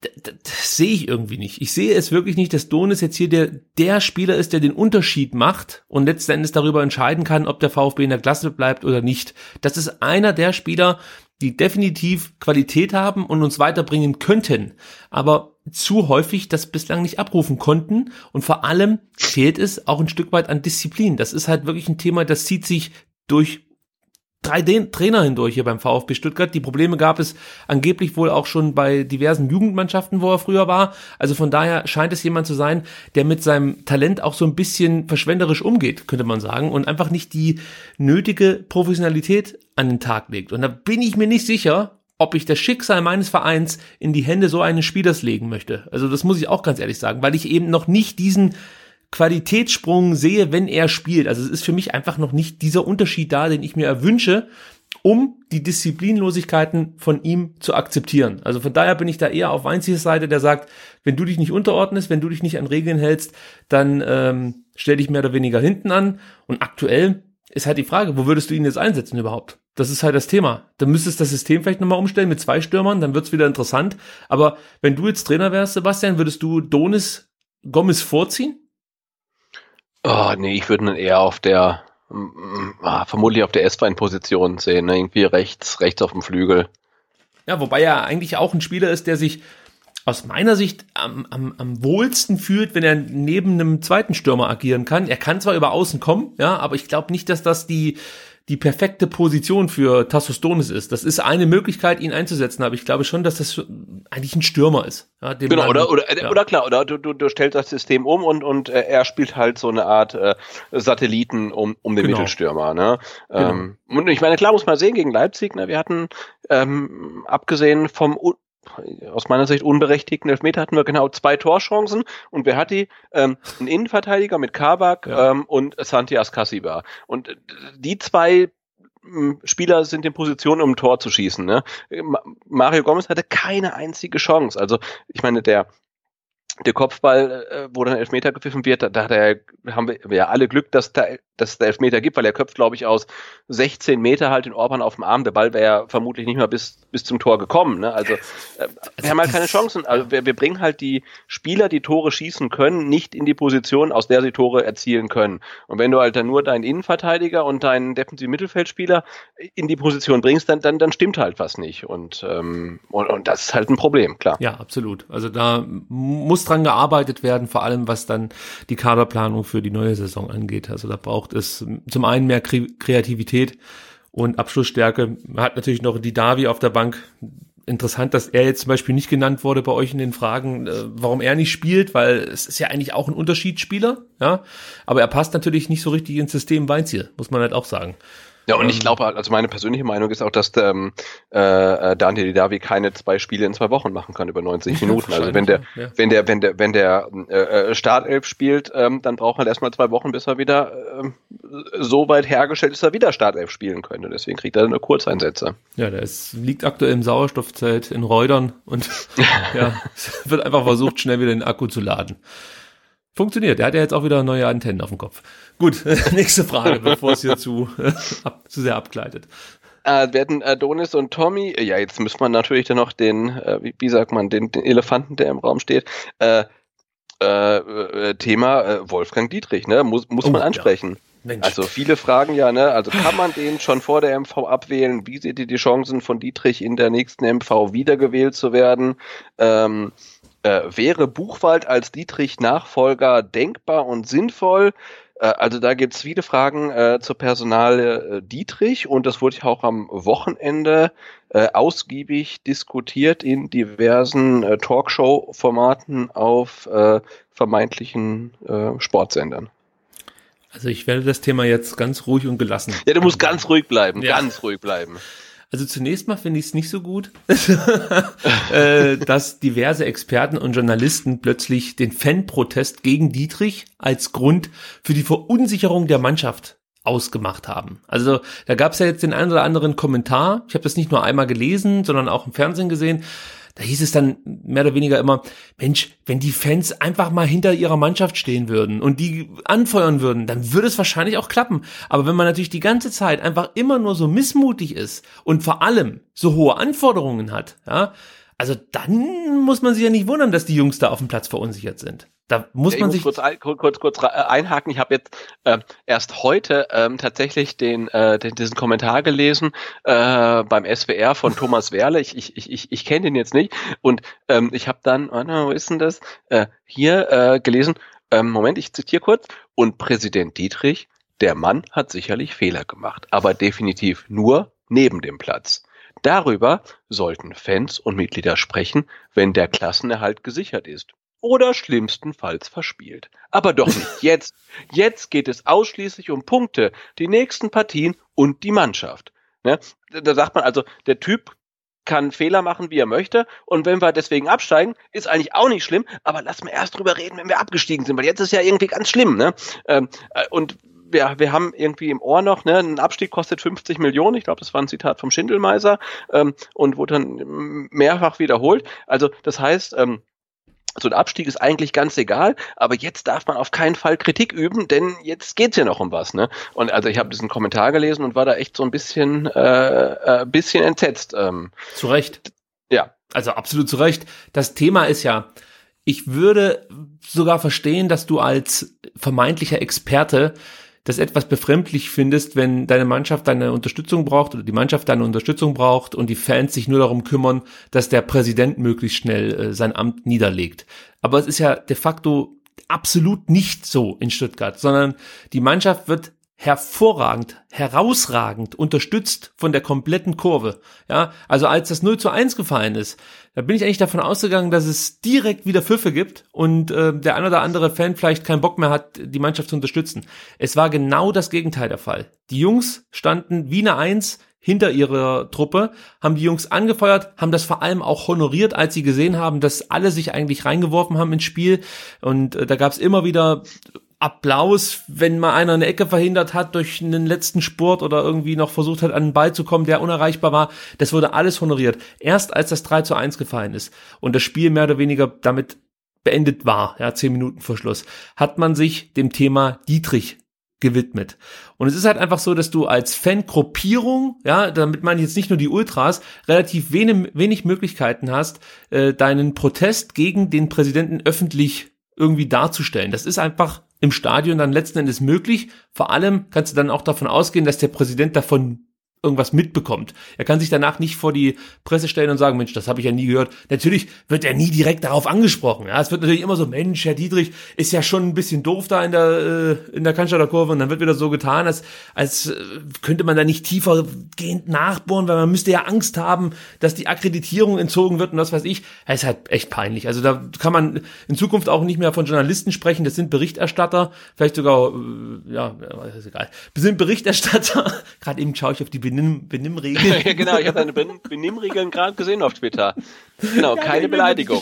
Habe ich mir wirklich äh, ja, auf, äh, aufgeschrieben. es hilft, wenn man sich ab und zu mal durchliest. So, aber zurück zum eigentlichen Thema. So, also äh, Dietrich, ob der sich nochmal zur Wahl stellt, das kann ich nicht abschätzen. Ich meine, der ist jetzt auch nicht mehr der Jüngste. Ist mir auch ehrlich gesagt erstmal egal. Viel wichtiger ist, dass wenn er sich zur Wahl stellt, er nicht mehr gewählt wird. Also er kann sich ja gerne aufstellen, aber äh, das wäre halt wirklich nicht schlecht, wenn dann einfach mal äh, eine gewisse Mehrheit zusammenkommt, die sich gegen Dietrich entscheidet. Und das mit der Abwahl ist, glaube ich, nicht so einfach. Ja, ohne dass ich jetzt da vereinspolitisch konkrete Aussagen tätigen kann. Aber ich habe mich mit dem Thema mal so am Rande beschäftigt. Und das ist nicht einfach mal so machbar, dass du einen äh, Präsidenten abwählst. Das ist komplizierter und äh, ich glaube auch wirklich nur ganz, ganz schwierig möglich. Ich weiß nicht, Sebastian, ob du da äh, tiefer gehen kannst, äh, was Informationen angeht zu dem Thema. Hast nee, da bin ich absolut, absolut nicht satzungsfest. Ja. Ähm, aber die, die, die grundsätzliche Frage, die man sich ja stellen muss, ne, äh, äh, ist, äh, was bringt es dem, dem, dem VfB Stuttgart? Und darum geht's ja, wenn Wolfgang Dierich jetzt hinwirft, ne? Also dann hast du halt irgendwie ein Vakuum bis zur nächsten Mitgliederversammlung, die und die, das, dieses Vakuum kann gut gefüllt werden, kann aber vermutlich eher schlecht gefüllt werden das ist halt echt so das Problem. Und aber ich äh, äh sehe natürlich äh, auch, ähm, der, die, die Motivation der Leute jetzt gegen, gegen Dietrich äh, schimpfen, zu Recht, äh, weil jetzt halt der Moment ist. Ne? Und genauso wie der Verein im, im Frühling 2016 den sportlichen Höhenflug in der zweiten Liga ähm, als Welle genommen hat, auf der man gesurft ist äh, zur Ausgliederungskampagne, ist jetzt halt genau der Zeitpunkt, um halt dagegen zu sein halt und zu sagen, hey, diese Gleichung, wir kriegen Geld und dann sind wir sportlich erfolgreich, das ist halt einfach Hanebüchen, das ist ein Trugschluss, das stimmt halt nicht. So kann man das nicht verkaufen. Ähm, und deswegen muss man sagen, ja, da, da, da haben halt die, die, die, die Fans, die Ultras, die Kurve und alle, die dagegen schimpfen, haben halt das, das Recht dazu. Und ja, das muss man halt akzeptieren. Genauso wie der Verein die Kommunikationshoheit hatte, als es sportlich erfolgreich war, haben jetzt alle Kritiker die Kommunikationshoheit, wenn sie dagegen sind. Und das muss man so akzeptieren und das ist auch völlig okay. Ja, vor allem, weil sich der Präsident weiterhin wirklich wie Rotz im Ärmel präsentiert im Endeffekt. Ja, also ich gehe dann nochmal auf die Pressekonferenz vom Dienstag äh, ein, als Reschke, wie gesagt, gefragt wurde, ob äh, Reschke, Dietrich gefragt Dietrich, wurde, ob, ja. ja, Reschkes äh, äh, Beurlaub, Beurlaubung jetzt eine Niederlage sei für Dietrich. Ja, wenn er sich da hinsetzt und das einfach nicht konkret besprechen möchte, dann sollte er sich vielleicht gar nicht auf so eine Pressekonferenz begeben. Und auf der anderen Seite wieder nehme ich die Presse hier in die Pflicht. Da muss natürlich konkret nachgefragt werden. Ich, ich weiß, dass das nicht so leicht ist für den einen oder anderen. Ich kann das nachvollziehen. Aber ja, es sind halt die Momente, wenn es so eine öffentliche Pressekonferenz gibt, die dann auch noch gestreamt wird, wo man so einen Typen auch einfach wirklich mal direkt in die Mangel nehmen kann. Wieso stellt da kein Journalist die Frage, warum die Kurve den Rauswurf fordert von Reschke? Diese Frage hätte ich wirklich mal gerne in Richtung Reschke äh, gestellt gehört. Ja, ist das richtig? Ja, ist jetzt scheißegal. Jetzt bin ich schon wieder. Ich muss mich darauf konzentrieren, nicht zu schreien hier. Also, so. Das ist wirklich, das kotzt mich halt unfassbar an, dass da 20, 25 Journalisten sitzen ich meine, so ein scheiß Foto, ja, das kann ich mir selber dann auf vfb.de angucken. Da brauche ich keinen mit, mit dem Handy auf Instagram und was weiß ich alles. Das brauche ich alles nicht, den ganzen Scheiß. Was ich von so einer Pressekonferenz erwarte, ist, dass man wirklich mal die Fragen stellt, die den meisten Fans momentan durch den Kopf gehen und vor allen Dingen auch Experten und Journalisten durch den Kopf gehen sollten. Wie gesagt, wieso wird da nicht die Frage gestellt, Herr Reschke, warum protestiert die Kurve gegen Sie? Wie erklären Sie sich? Du, äh, stopp, stopp, ey, du meinst den äh, Herrn Dietrich. Ja, Mensch, das ist für mich eine Person, glaube ich, mittlerweile. ich muss mich erstmal von dem einen, einen Feindbild lösen. Ja, das ist wirklich nicht so leicht. So, ähm. Ja, also ich in meiner, in meiner, in meiner gutgläubigen Art denke ja immer, dass äh, Wolfgang, Wolfgang Dietrich dachte, er entlässt den Schindelmeiser und installiert den Reschke und damit äh, bringt er den VfB Stuttgart zu neuen Höhen. Und er musste dann irgendwie ganz, irgendwann ganz entsetzt feststellen, dass der Reschke halt ein völliger Rohrkrepierer ist halt, ne, auf der Position des Sportvorstands. Und, und, und das ist halt äh, schlimm. Und jetzt äh, merkt er halt selber, hey, ich habe den, den Reschke installiert, der durfte halt so viel Kohle ausgeben wie noch kein Forsch, äh, Sportvorstand zuvor beim VfB Stuttgart. Und es hat uns wohin gebracht? Auf Platz 16. Ne? Und das ist natürlich, ja, also und den Fehler muss man sich halt eingestehen, ke keine Frage. Und es wäre aus meiner Sicht gar nicht so schlimm, wenn sich, stell, stell dir mal vor, Dietrich hätte sich am Dienstag hingesetzt und hat, hätte gesagt, ja, ich habe mir das, wie du es jetzt gesagt hast, mit, ich habe mir mit Michael Reschke was anderes äh, erhofft, erwartet, es lief nicht so hundertprozentig. Ich habe jetzt hier den Fehler gemacht, den habe ich eingesehen, wir müssen den korrigieren, jetzt gilt es, den Karren aus dem Dreck zu ziehen, so gut es eben geht. Ähm, und, und ich finde, diese Ehrlichkeit, die kannst du ruhig an den Tag legen. Ja, das kommt halt immer noch mit dazu, dass da jemand sitzt, der uns auf Kindergartenniveau verarscht. Ich meine, das ist halt so eine Frage. Äh, sehen Sie das als Niederlage oder haben Sie da mehr oder weniger einen Fehler begangen als als Präsident, dass Sie Michael Reschke auf die Position des Sport, Sportvorstands äh, äh gehievt haben, da kannst du doch, da kannst du doch nicht mit solchen Floskeln die ganze Zeit nur antworten. Wie gesagt, das, das erwartet von einem Kindergartenkind, aber nicht von einem erwachsenen, geschäftsfähigen Mann. Also da muss doch, da muss doch einfach auch so viel Selbstreflexion da sein, dass derjenige sich dann öffentlich dazu bekennt, dass ihm hier ein Fehler unterlaufen ist. Und das ist auch normal, finde ich, in so einer Situation, dass du mal Fehler machst. Vor allen Dingen bei, bei so einem Thema, wo auch viel Glück eine Rolle spielt. Also das hast du ja unter Korkut gesehen, wie schnell das auch in eine andere Richtung kippen kann. Da spielt einfach auch Glück eine Rolle, eine gewisse Rolle. Und das finde ich gar nicht so schlimm, wenn er gesagt hätte, er hätte da einen Fehler gemacht. Aber dieses. Nee, ich meine, das haben wir ja schon mal besprochen. Also den Plan, den Michael Reschke vor der Saison hatte, mit irgendwie Kader, Kader verjüngen und dann die Position doppelt besetzen, das hätte im Idealfall auch funktionieren können. Ne? Aber es hat halt nicht funktioniert. Und, und niemand hat es halt eingestanden. Und aber das sind halt so zwei, zwei äh, Qualitäten, also Kritikfähigkeit und, und Ehrlichkeit und Transparenz, die, die unserem Verein oder unsere AG halt leider abgehen halt. Den kompletten, ne? also zu sagen, irgendwie, hey, wir hatten einen Plan, der hat halt nicht funktioniert und ja, jetzt ist halt so und, und scheiße, aber jetzt müssen wir irgendwie da rauskommen. Aber Wolfgang Dietrich sagt halt, na, ich habe die Rahmenbedingungen geschaffen und damit hat er ehrlicherweise recht. Er hat irgendwie 40 Millionen vom Daimler irgendwie rausgequetscht ähm, und, ähm, und dass es jetzt halt nicht funktioniert hat, ist halt die Schuld vom Reschke. Und damit hat er auch recht, ne? Aber es ändert nichts dran, dass das ganze Ding irgendwie äh, äh, ja, äh, weiß ich nicht, vertragt der. Der Daimler hat die Rahmenbedingungen letzten Endes geschaffen, ja, und nur weil jemand Rahmenbedingungen schafft, bedeutet ja nicht, dass, dass, äh, dass die Bedingungen auch gute sind, ja. Also ich habe die Rahmenbedingungen geschaffen, das muss nicht bedeuten, dass das was Positives ist. Das könnte man auch nochmal nachfragen als Journalist, ja. Sie haben Rahmenbedingungen geschaffen, aber die sind auch nicht so, so geil für alle äh, Beteiligten. Sonst würde es ja zum Beispiel auch nicht diese starken Proteste in ihre Richtung geben. Also das ist auch wieder so ein Aufhänger, wo man als Journalist vielleicht da mal einschränken darf oder einschreiten ist besser ähm, und, und, und einfach mal ein bisschen nachbohren sollte. Und dieses, diese fehlende Selbstkritik zieht sich von ganz oben bis nach ganz unten durch. Ja, das fehlt mir eigentlich auf jeder Ebene. Ja, auch jetzt wieder nach dem Leipzig-Spiel. Da wird wieder darüber diskutiert, dass der Schiedsrichter jetzt dran schuld ist. Da denke ich mir, Leute, kommt mal klar, Alter.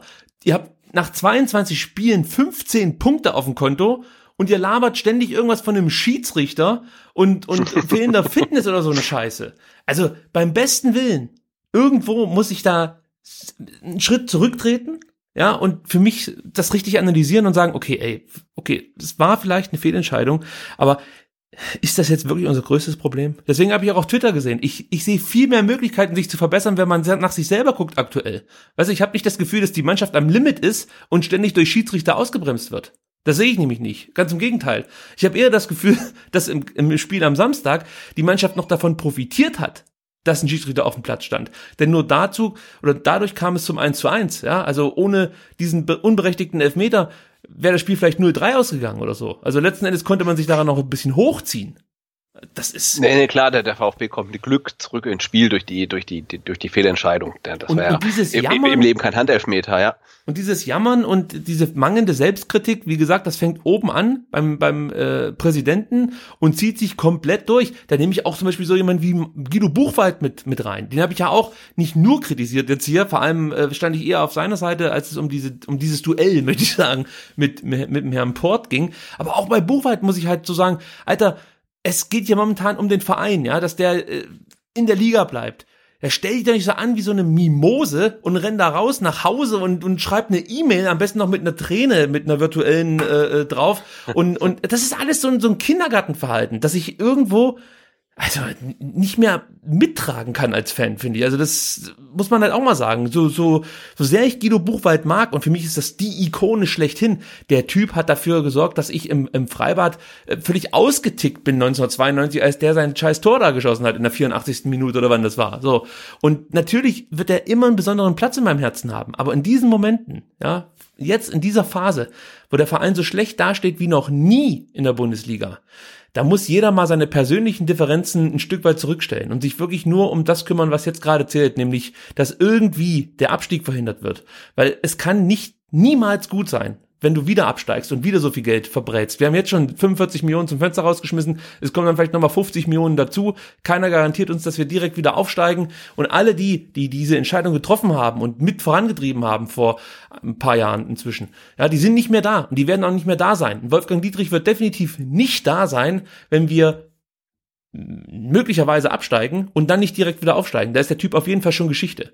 So, und da müssen alle, alle jetzt irgendwie ihre eigenen persönlichen ähm, ja, Machtspielchen so ein Stück weit zurückstellen und da können sie von mir aus dann nächste Saison äh, oder in der Sommerpause wieder in den Sandkasten gehen und sich da gegenseitig mit Sand bewerfen. Wirklich wie so Kindergartenkinder. Das sind erwachsene Leute, die alle was erreicht han, äh, haben in ihrem Leben. Das ist, ich bin gleich fertig, Sebastian. Das ist der Personal. ich, ich, ich, höre zu, ich, ich schreit ein, wenn es irgendwie justiziabel wird oder so. Genau. Ja. Da, da sitzt der Personalchef vom Daimler, ja, von einem der größten Autobauer der Welt und bepisst sich, weil irgendjemand im Fernsehen irgendwas sagt. Das ist doch völlig absurd sowas. Das ist was passiert im Affenhaus in der Wilhelma, aber doch nicht beim VfB Stuttgart. Das kann doch wirklich nicht wahr sein. Und wie gesagt, der nächste rennt raus heulend, ja, der Weltmeister rennt raus, weil der kleine Herr Port gesagt hat, er sei nicht mehr ganz dicht und hätte zu viele Kopfbälle gemacht. Leute, kommt mal echt klar. Also ich das glaube ist auch, dass die, dass die diese diese viel zitierte äh, Professionalisierung auf allen Ebenen doch äh, relativ äh, selektiv ist, ne? Weil wenn sich da äh, die Aufsichtsräte in der Ehrenloge mehr oder weniger an den Kragen gehen, dann äh, kann es halt mit der mit der äh, Professionalität nicht so wirklich weit weit her sein. Und äh, ja, und wenn wir darüber diskutieren, ob äh, äh, Benjamin Pavard irgendwie eine Tätigkeit begeht, weil ihn seine Freundin verlassen hat, äh, ja, auch das ist halt wenig professionell und das, die, die, die Leute verdienen Millionen dafür, ähm, dass sie dafür sorgen, dass der äh, VfB Stuttgart in der ersten Liga bleibt und alles andere ist äh, irgendwie indiskutabel. Ja, Punkt. Im Endeffekt hast es in weisen Worten perfekt zusammengefasst ja, genau. und ich und ich habe mich wieder mal in Rage geredet. Wie so immer. Ja, und eins muss nee, ich noch sagen. Nee, nicht, nicht, nicht wirklich. Nicht wirklich, das geht. Aber eins muss ich noch sagen, dass sowas auch ständig an die Öffentlichkeit getragen wird, beziehungsweise an die, an die Presse weitergegeben wird.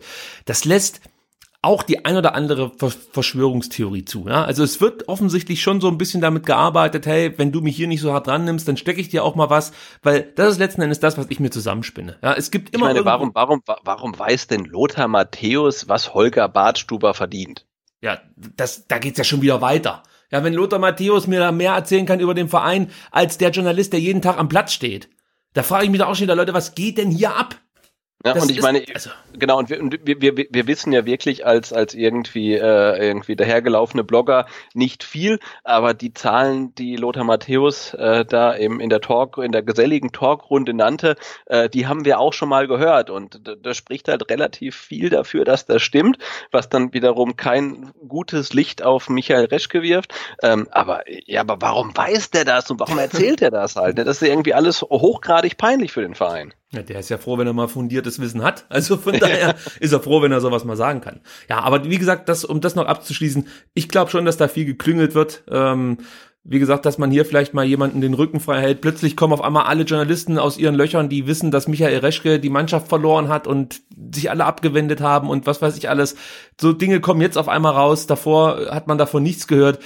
Das hat für mich persönlich wenig mit Journalismus zu tun. Ja, also äh, da sollte sich auch äh, jeder mal hinterfragen, der ernsthaft als Journalist dann auch wahrgenommen werden möchte, ob das die Art und Weise ist, wie man hier vor Ort berichtet oder ob man einfach nur Bock hat auf Freikarten. Man kann es auch so kommunizieren, finde ich auch nicht schlimm. Hey, wir sind mega Fans, wir freuen uns, wenn wir jedes Mal ein Würstchen kriegen am Samstag, bisschen abhängen können, Kaffee schmeckt auch gut. Ist so okay, erzähl mir das. Und dann kannst du den Stream kommentieren, das machen 50 andere auf Twitter auch noch, in der Regel sogar besser. Und äh, ist doch okay. Ja, wenn ihr davon Geld bekommt von irgendwelchen Zeitungen oder Verlagen, dann ist das ja super für euch. Aber dann äh, schreibt euch nicht selber irgendwie ähm, ja so, so, so, so, so ein Journalismus-Ethos irgendwo hin, ja, den ihr überhaupt nicht mehr den, den ihr überhaupt nicht mehr nachkommt. Also ich bin da wirklich auch enttäuscht von, von dem einen oder anderen. Explizit aus der ganzen Geschichte möchte ich aber einen rausnehmen.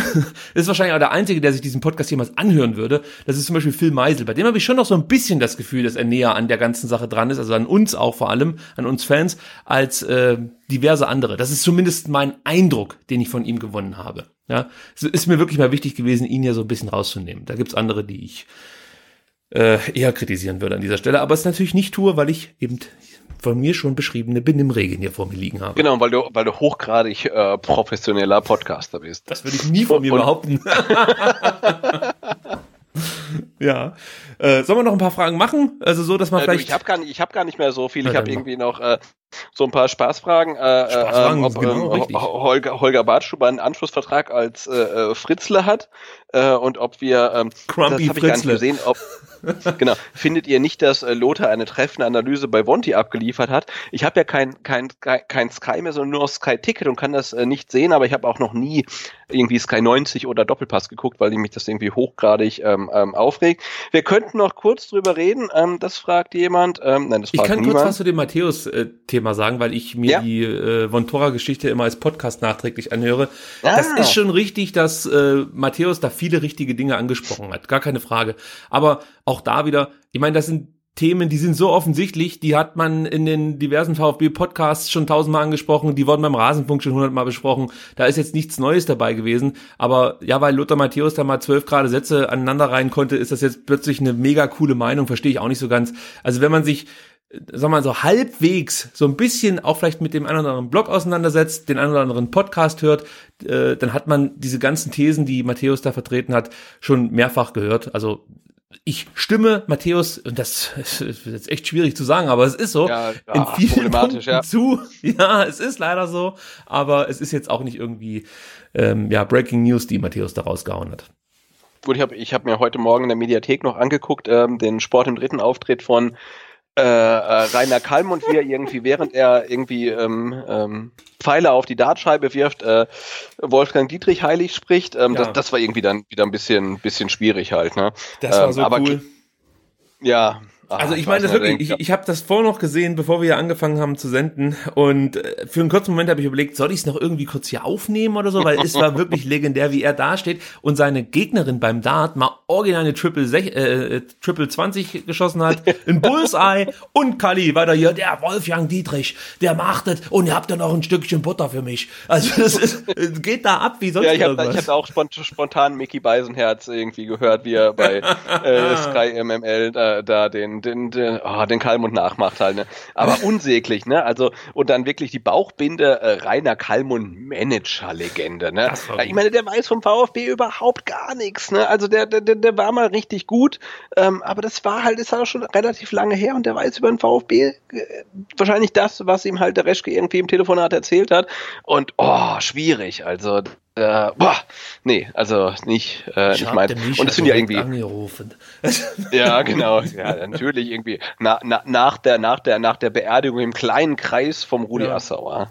Also boah, ich mag Alter, echt Fremdschämen. Ich muss boah. an der Stelle nochmal sagen, also äh, ich empfehle wirklich, obwohl ich das nicht gerne mache, aber ich empfehle wirklich das ähm, Phrasenmäher-Gespräch, äh, Podcast-Gespräch mit Kali Kalmund.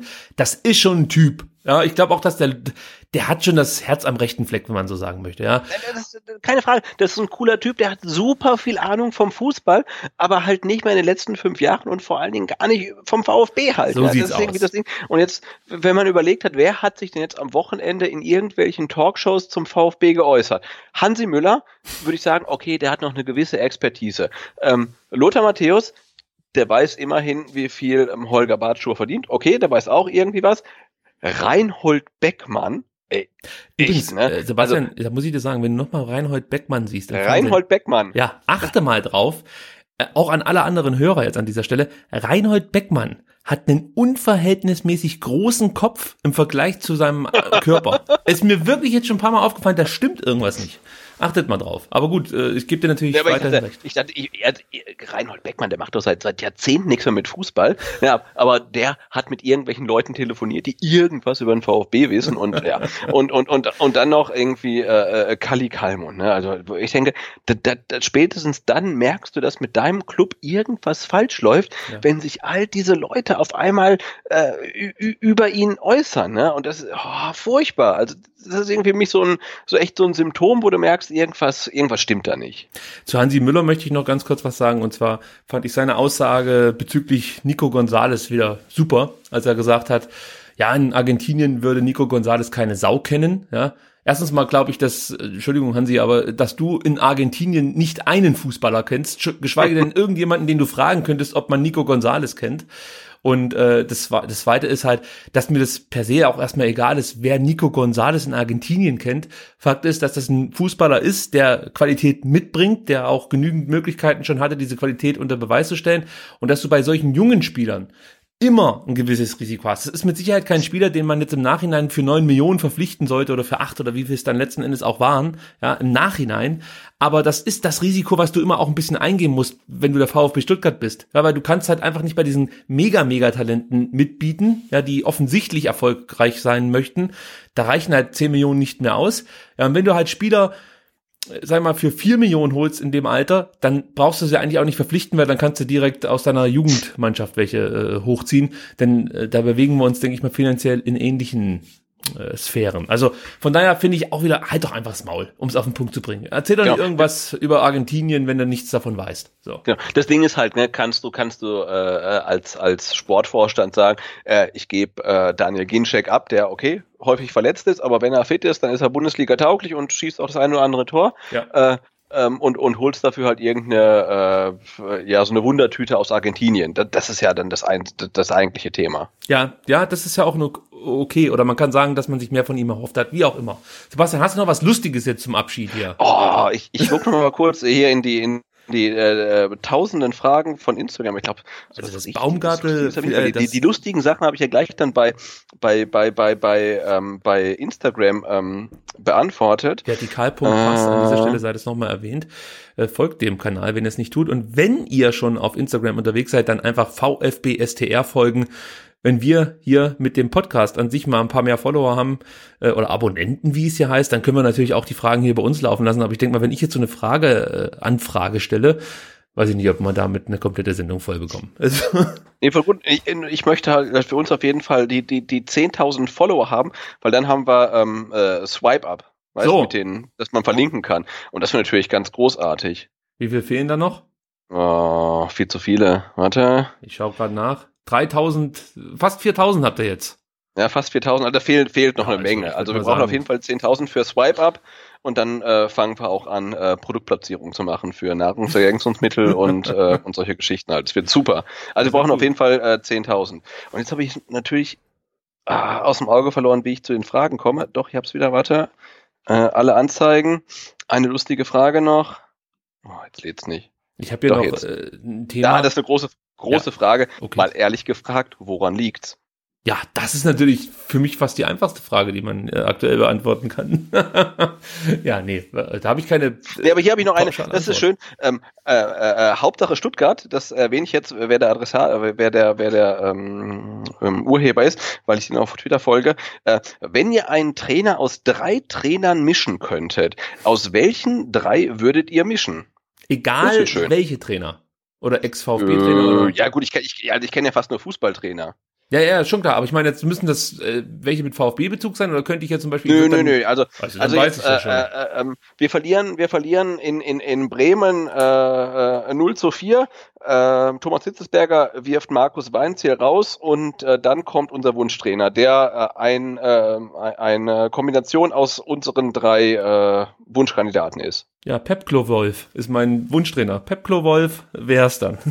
Okay, weil ich also, würde, glaube ich, äh, Pep Guardiola, äh, Jürgen Klopp, um das noch ganz kurz aufzuklären, und Hannes Wolf. Das wäre so die Mischung, die ich dann gerne hier sehen würde. Weil ich jetzt mit VfB-Bezug hätte ich jetzt ähm, Hannes Wolf für die Defensive und für die Offensive natürlich ähm, Alexander Zorniger, der ja heute bei, bei Brøndby rausgeworfen wurde und jetzt auch wieder frei wäre. Ja, meinst du, dass das ähm, eine realistische Option ist? Äh, nein. Ich, das wäre schon ganz ehrlich, irgendwie. ja, also ich bin, jetzt bin ich mal ganz ehrlich. Natürlich werden uns wahrscheinlich oder mich jetzt alle auslachen, aber wo ich das heute gelesen habe, da dachte ich mir so, es wäre irgendwie cool. Weil ich habe seine Art auch so sehr genossen bei den Pressekonferenzen und äh, auch nach dem Spiel und so. Ich mochte den Typen. Also kannst du mir sagen, was du willst. Irgendwie war der mir auf irgendeine Art sympathisch. Vielleicht, weil er so vom Wesenzug mir gar nicht so fremd ist. und, und wir das ein oder andere dann auch, oder das Herz auf der Zunge tragen, wie man so schön sagt.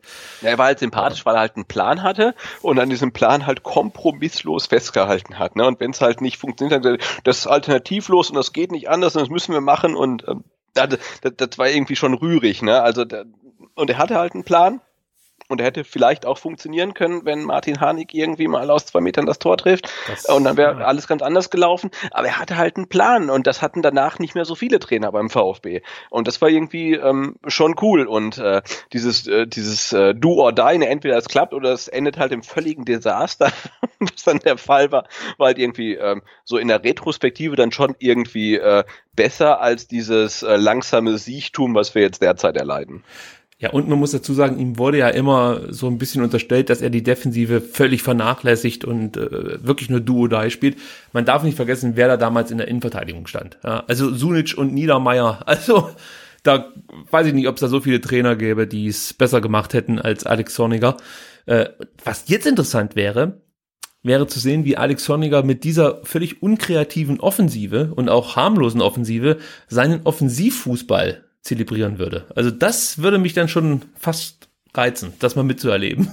Ja, ich meine, vor allem, wenn er mit, mit Baumgartel und, und, und Pavard und Bartstuber und Kabak irgendwie vier wirklich äh, ja. gestandene beziehungsweise sehr äh, ambitionierte Innenverteidiger hat, äh, ja, das wäre ja quasi so die, der, der Gegenentwurf zur Abstiegself. Äh, also interessant wäre dieses Experiment schon. Vielleicht kommt es ja dazu. Mal gucken. Letzte Woche hatte ich ja in Anführungsstrichen Glück mit meinen hier getätigten Äußerungen. Äh, mal sehen, ob wir morgen ähnliches vermelden können. Ich glaube nicht. Gut.